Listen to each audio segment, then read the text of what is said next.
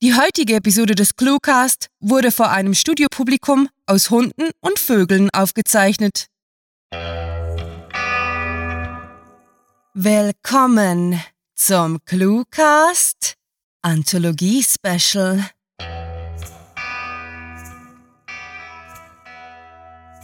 Werte Zuhörer, heute wird es wieder außergewöhnlich. Denn die Story der heutigen Episode ist eine der fünf Gewinnerbeiträge des ClueWriting Literaturwettbewerbs und wird passenderweise in baldigster Kürze in der Anthologie, kurz Literatur in kleinen Happen, zu lesen sein. Mehr zum Literaturwettbewerb, den grandiotastischen Schreiberlingen und dem Buch verraten wir euch nach dem Hörspaß. Bis dahin wünschen wir euch viel Spaß mit der Kurzgeschichte von Simon Rucker.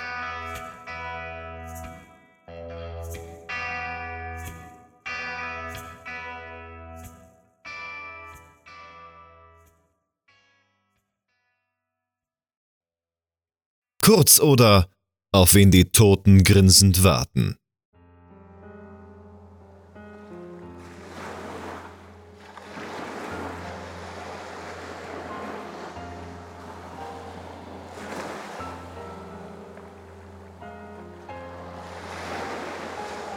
Nachdem ich den Motor abgeschaltet habe, verliert mein Boot schnell an Fahrt.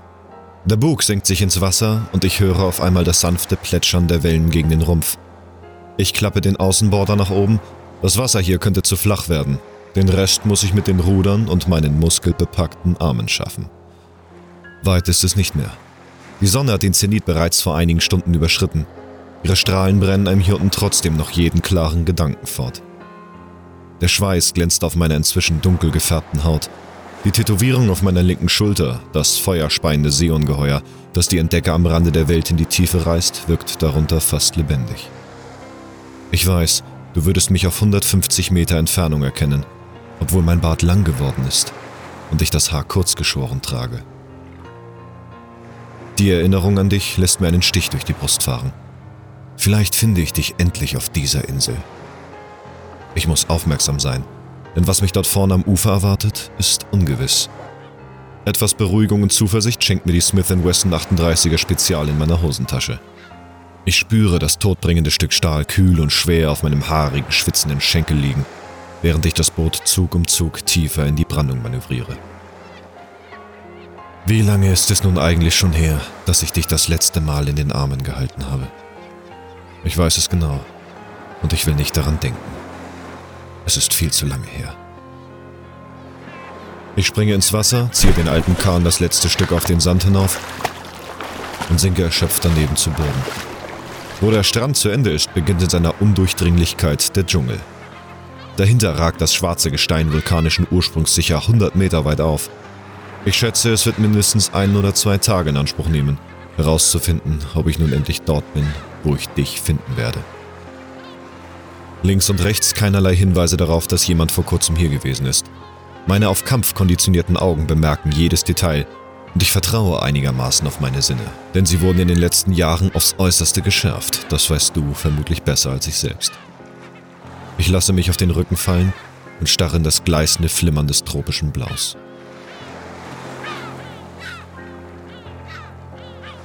Sie haben uns gutes Geld bezahlt für den Einsatz hier am Rande der Welt, sollte ich das alles überleben, würde ich mich nicht mehr auf meinem quietschenden Bürostuhl niederlassen und von einem profitorientierten Kasper Anweisungen entgegennehmen müssen. Doch zuerst muss ich dich finden. Denn ohne dich kann ich nicht mehr sein. Warum hast du dich denn auf das hier eingelassen? Ich weiß noch genau, wie wir uns das erste Mal liebten. Ich habe es vor mir, als wäre es gerade vorhin gewesen. Und dein Schweiß würde noch mit dem meinem vermischt an mir kleben. Es ist Jahre her. Die Piraten sind inzwischen skrupelloser geworden. Wir allerdings auch. Es ist ein schleichender Prozess. Irgendwann bemerke ich, ich bin zu allem bereit. Was richtig ist und was falsch, lässt sich schon lange nicht mehr unterscheiden. Merkwürdig, dass sich das Bild so hartnäckig in meinen Synapsen hält, obwohl die medizinische Abteilung mit allen Mitteln versucht, unsere Zweifel chemisch in Schranken zu weisen. Egal wie viele Leichen sie an mir vorbeigetragen haben, egal wie viele von den weißen Plastiksäcken wir im tosenden Meer versenkt haben.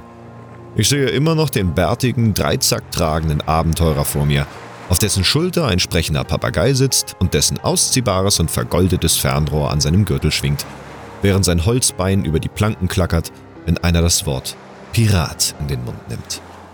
Den Sturm hart in den aufgeblasenen Segeln, den Laderaum voller glänzendem Gold und feurigem Rum, die Fahne mit dem grinsenden Totenschädel hoch oben auf der Spitze des Mastes. Oben am Himmel ziehen zwei große Seevögel vorüber.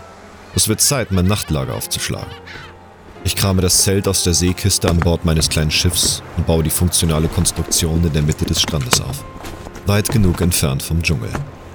Ich hasse es, des Nachts keine Ruhe zu finden, wenn die Geräusche dessen erklingen, was in der Finsternis durchs Unterholz kriecht. Ein Versteck brauche ich nicht. Sollte jemand von den anderen auf der Insel sein, hätte man mich ohnehin schon längst entdeckt.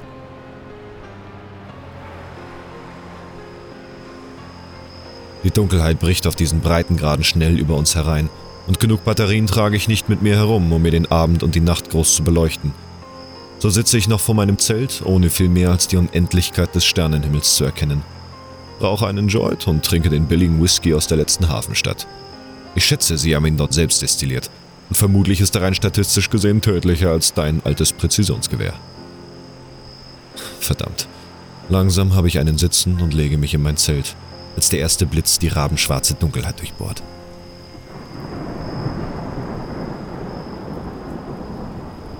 Mission Grauer Seeadler war ursprünglich dazu gedacht, die Piraterie dort einzudämmen, wo es kein offizielles politisch legitimiertes Mandat mehr gab. Die Verluste der Konzerne waren anscheinend inzwischen zu hoch, sodass es einem konspirativen Bund aus leitenden Angestellten und abgeordneten Hardlinern gab, der nicht mehr zögerte, verschiedene private Sicherheitsorganisationen mit der Lösung des Problems zu beauftragen. Und an dieser Stelle traten wir auf den Plan. Konnten die imperialen Seefahrernationen des 17. und 18. Jahrhunderts noch ihre Flotten ins Manöver entsenden, so ist im heutigen globalisierten Wahnsinn ein widerwärtiger Haufen gewissenloser Söldner für die Säuberung der hintersten Winkel der Ozeane verantwortlich. Verdammt, es gibt einfach keinen Grund dafür, dass du das Kommando über diese verfluchten Sondereinsätze übernehmen musstest. Doch nun hat die Suche bald ein Ende.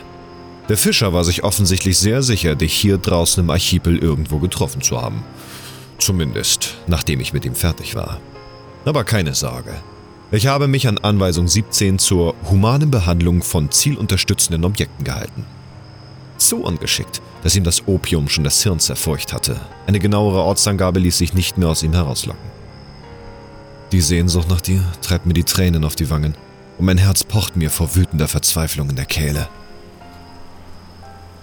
Der Donner rollt über den Berg, als bräche die ganze Erde in zwei und eine Minute später prasselt der Regen mit urzeitlicher Wucht auf mein Dach, so wie es nur ein Unwetter in finsterer tropischer Nacht verursachen kann.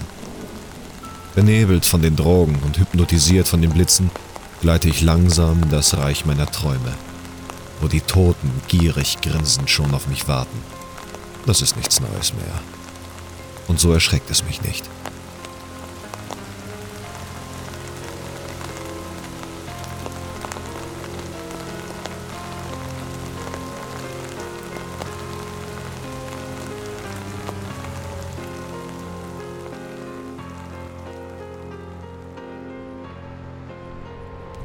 Beim Sonnenaufgang erhebe ich mich aus meinem Zelt. Das sich mir bietende Schauspiel ist atemberaubend. Die Farben leuchten im frühen Licht. Mein Auge sieht in die Schönheit. Das Glitzern des Meeres, das Rot und das Blau des Himmels über mir, das Gelb des Sandes und das Grün der Bäume des Dschungels, dahinter der schwarze Kegel des alten Vulkans. Es ist so herrlich. Es ist mir aber völlig egal. Ich habe es schon tausendmal gesehen. Und es ist mir egal. Ich denke nur an dich und deinen süßen Geruch, wenn ich dich morgens in den Armen halte. Das Zelt lasse ich stehen. Wenn ich mir die Brandung so ansehe, ist an einen Aufbruch heute ohnehin nicht zu denken. Die Brecher donnern in hoher Frequenz meterhoch über das Riff. Erst würden sie die Bretter meines kleinen Bootes zerschmettern und dann mein Genick. Ein leises Vibrieren der Erde unter dem Sand zeigt mir höhnisch ihren Zorn. Ich schnüre Machete und Wasserkanister an meinen Gürtel und gehe durch den Sand auf den Dschungel zu. Sobald ich dich gefunden haben werde, packen wir unsere mit Tarnmuster befleckten Taschen und setzen uns in den nächsten Frachter nach, weit von hier fort. Wir kaufen uns ein kleines Häuschen von dem ganzen blutbeschmierten Geld und pflanzen uns unseren schattigen Garten. Und wir vergessen die kalten Augen, die nichts mehr sehen. Du kommst doch mit mir. Oder etwa nicht? Sonst bleibe ich einfach bei dir und wir wandern weiter zusammen durch die Hölle und kreuzen durch die Weite des Ozeans auf der Suche nach den wilden Verbrechern. Es ist alles einerlei, solange ich dich nur finde. In der Kommandobaracke am westlichen Ende des Hafens haben sie uns gesagt, das alles sei notwendig und von hoch zu priorisierender Dringlichkeit. Es gehe hier nicht mehr mit rechten Dingen zu. Die Verluste seien mittlerweile einfach zu groß. Fast jeden Tag verschwende ein Supertanker, gekapert, entführt, versunken. Also stiegen wir wieder in unsere MRTP, bis an die Zähne bewaffnet. Fuhren mit 30 Knoten und machten Jagd auf die klapprigen Seelenverkäufer. Und wenn wir sie dann direkt versenkten, war das für deren kaperlustige Besatzung der glücklichste Fall. Haie.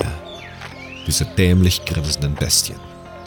Dieser Tage sind sie fett und zufrieden, hier unten in der Hölle.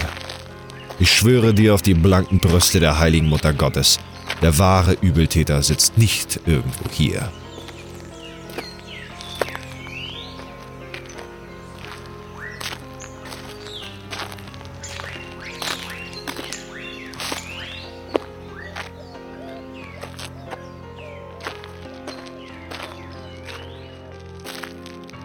Stunden später sitze ich oben auf einem Felsvorsprung.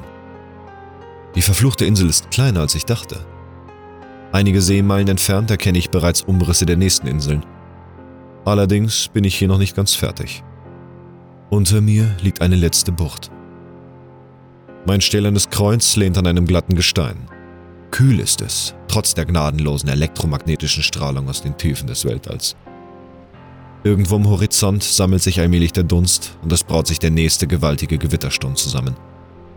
Ich ziehe mich hoch und setze meine Mission fort.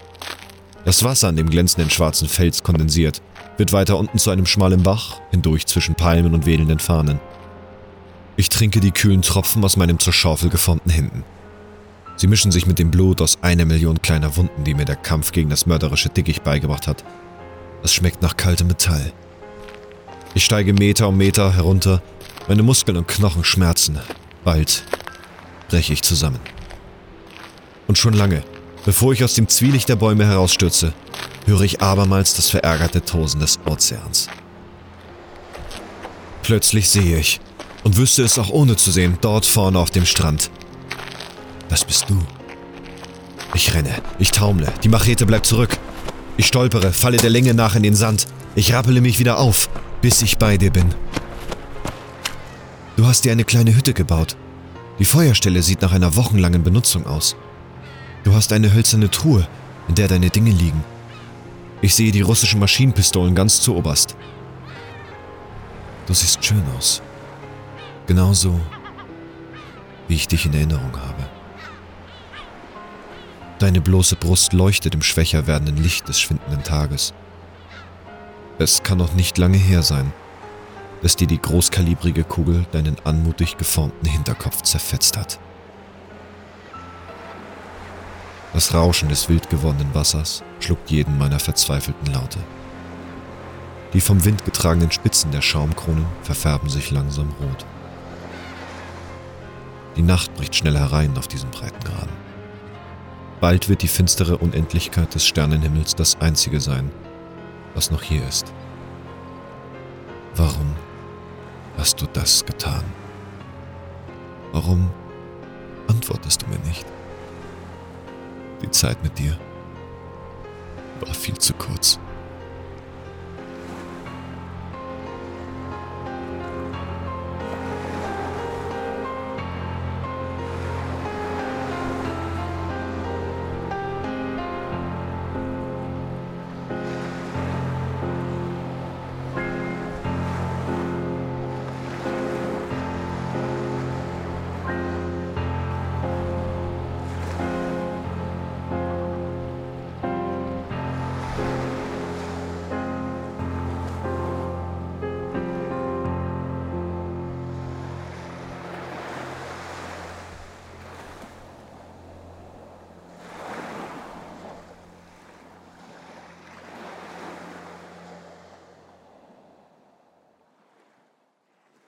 Das war Kurz oder Auf wen die Toten grinsend warten. Geschrieben von Simon Rucker. Für euch gelesen hat Dennis Prasetio. Diese Kurzgeschichte wurde mit der Titelvorgabe Kurz verfasst und gehört zu den fünf Gewinnerbeiträgen des Clue Writing Literaturwettbewerbs 2015. Da sind wir wieder und wir wollen euch gleich den Ehrengast dieser Cluecast-Episode etwas näher vorstellen. Simon Rucker lebt in Berlin, Friedrichshain und arbeitet als Blogger, Berater und Lehrer. Außerdem fotografiert er, designt Webseiten und macht an der Humboldt-Universität seinen Master für das Lehramt. Zunehmend konzentriert er sich neben dem Schreiben von Kurzgeschichten auf Unterwegs, seinen Reiseblog. Mit Gleichgesinnten ist er gerade dabei, in Berlin eine neue Lesebühne zu erschaffen. Simon Rucker ist Veganer und liebt Roadtrips, Gewitter und die Natur, in die er eines Tages auch auswandern wird, wenn die Aufgaben in der Gesellschaft der Großstadt alle erledigt sind. Die heutige Kurzgeschichte ging als einer der glorreichen Sieger aus unserem Literaturwettbewerb hervor. Grandiotastische Gratulation und steht ganz im Zeichen des kleinen, aber feinen Wörtchens kurz. Denn ihr wisst ja, liebe Zuhörer, wir von ClueWriting feiern die Literatur in kleinen Happen. Und das in größter Genrevielfalt. Am 29. Mai 2016 erscheint die Anthologie und bietet euch alles. Von kurzweiligen Lachsalven, kurz angebundenen Gesprächen, kurzgeschnittenen Haaren, kurzgehaltenen Antihelden, kurzentschlossenen Taten, kurzlebigen Romanzen, kurzzeitigen Hochfliegern, kurzsichtigen Entscheidungen bis hin zu kurzen Torturen und knappen Glücksmomenten. Kurz, Literatur in kleinen Happen, erzählt im knappen Format von kurzen Ausflügen in magische, epische oder alltägliche Welten und Überlegungen zur Kürze eines Lebens sowie der Länge die vielleicht doch hin und wieder eine Rolle spielt. In Zusammenarbeit mit dem Verlag 3.0 wird die Anthologie gleich in doppelter, nein, dreifacher Form auf eurer Wunschliste landen. 45 Autoren und Autorinnen konnten sich gegen die Konkurrenz behaupten und ihr könnt ihre Geschichten im E-Book-Format genießen. Die 20 Stories, die auf dem Bewertungsbogen richtig viele Punkte gesammelt haben, werdet ihr zudem in einer Printausgabe durchschmökern können. Ja, Leute, die Internetfanatiker von ClueWriting lassen sich auch ins nicht virtuelle Regal stellen. Und selbst wenn die Augen vom vielen Lesen ermüden, könnt ihr auf uns zählen. Denn die fünf Gewinner-Kurzgeschichten aus dem Cluecast gibt es zum Print und E-Book als Hörbuchepisoden geschenkt. Nach unzähligen Lesestunden als Jury und Lektoren können wir ganz unbescheiden sagen, bleibt dran und bestellt euch das Buch. Es lohnt sich. Großes Literaten-Ehrenwort. Alles weitere zur ersten ClueWriting-Anthologie erfahrt ihr, wie sollte es anders sein, auf cluewriting.de.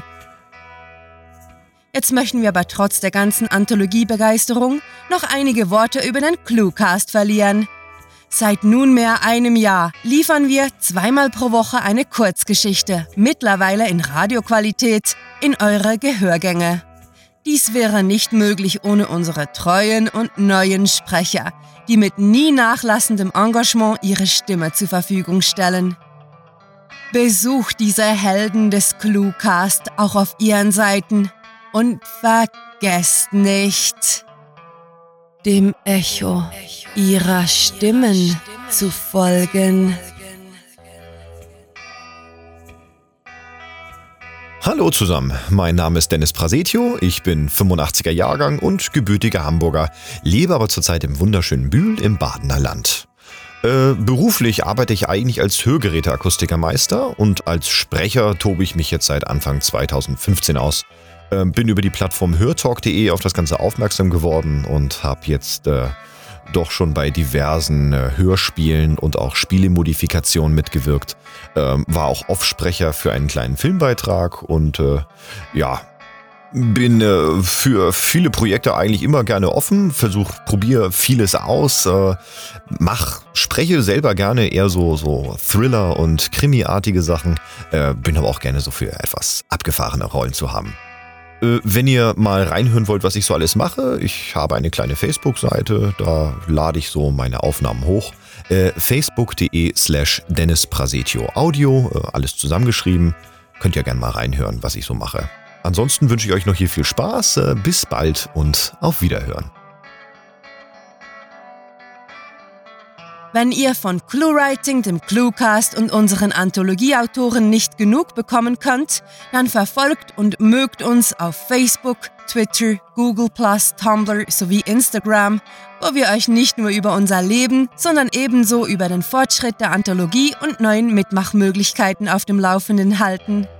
Der Cluecast findet sich, inklusive aller Gewinnerbeiträge, auf iTunes, Stitcher, TuneIn und YouTube – wo er abonniert, nachgehört und kommentiert werden kann.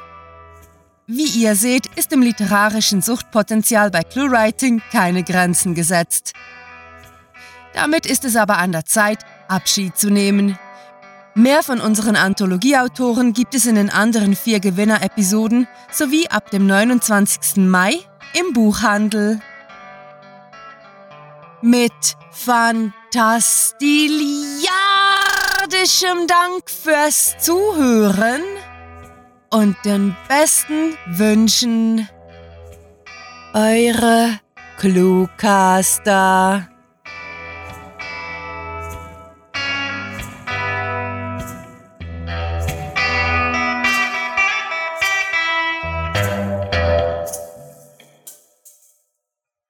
Diese Podcast-Episode kann eurem Studium mit zwei Kreditpunkten angerechnet werden.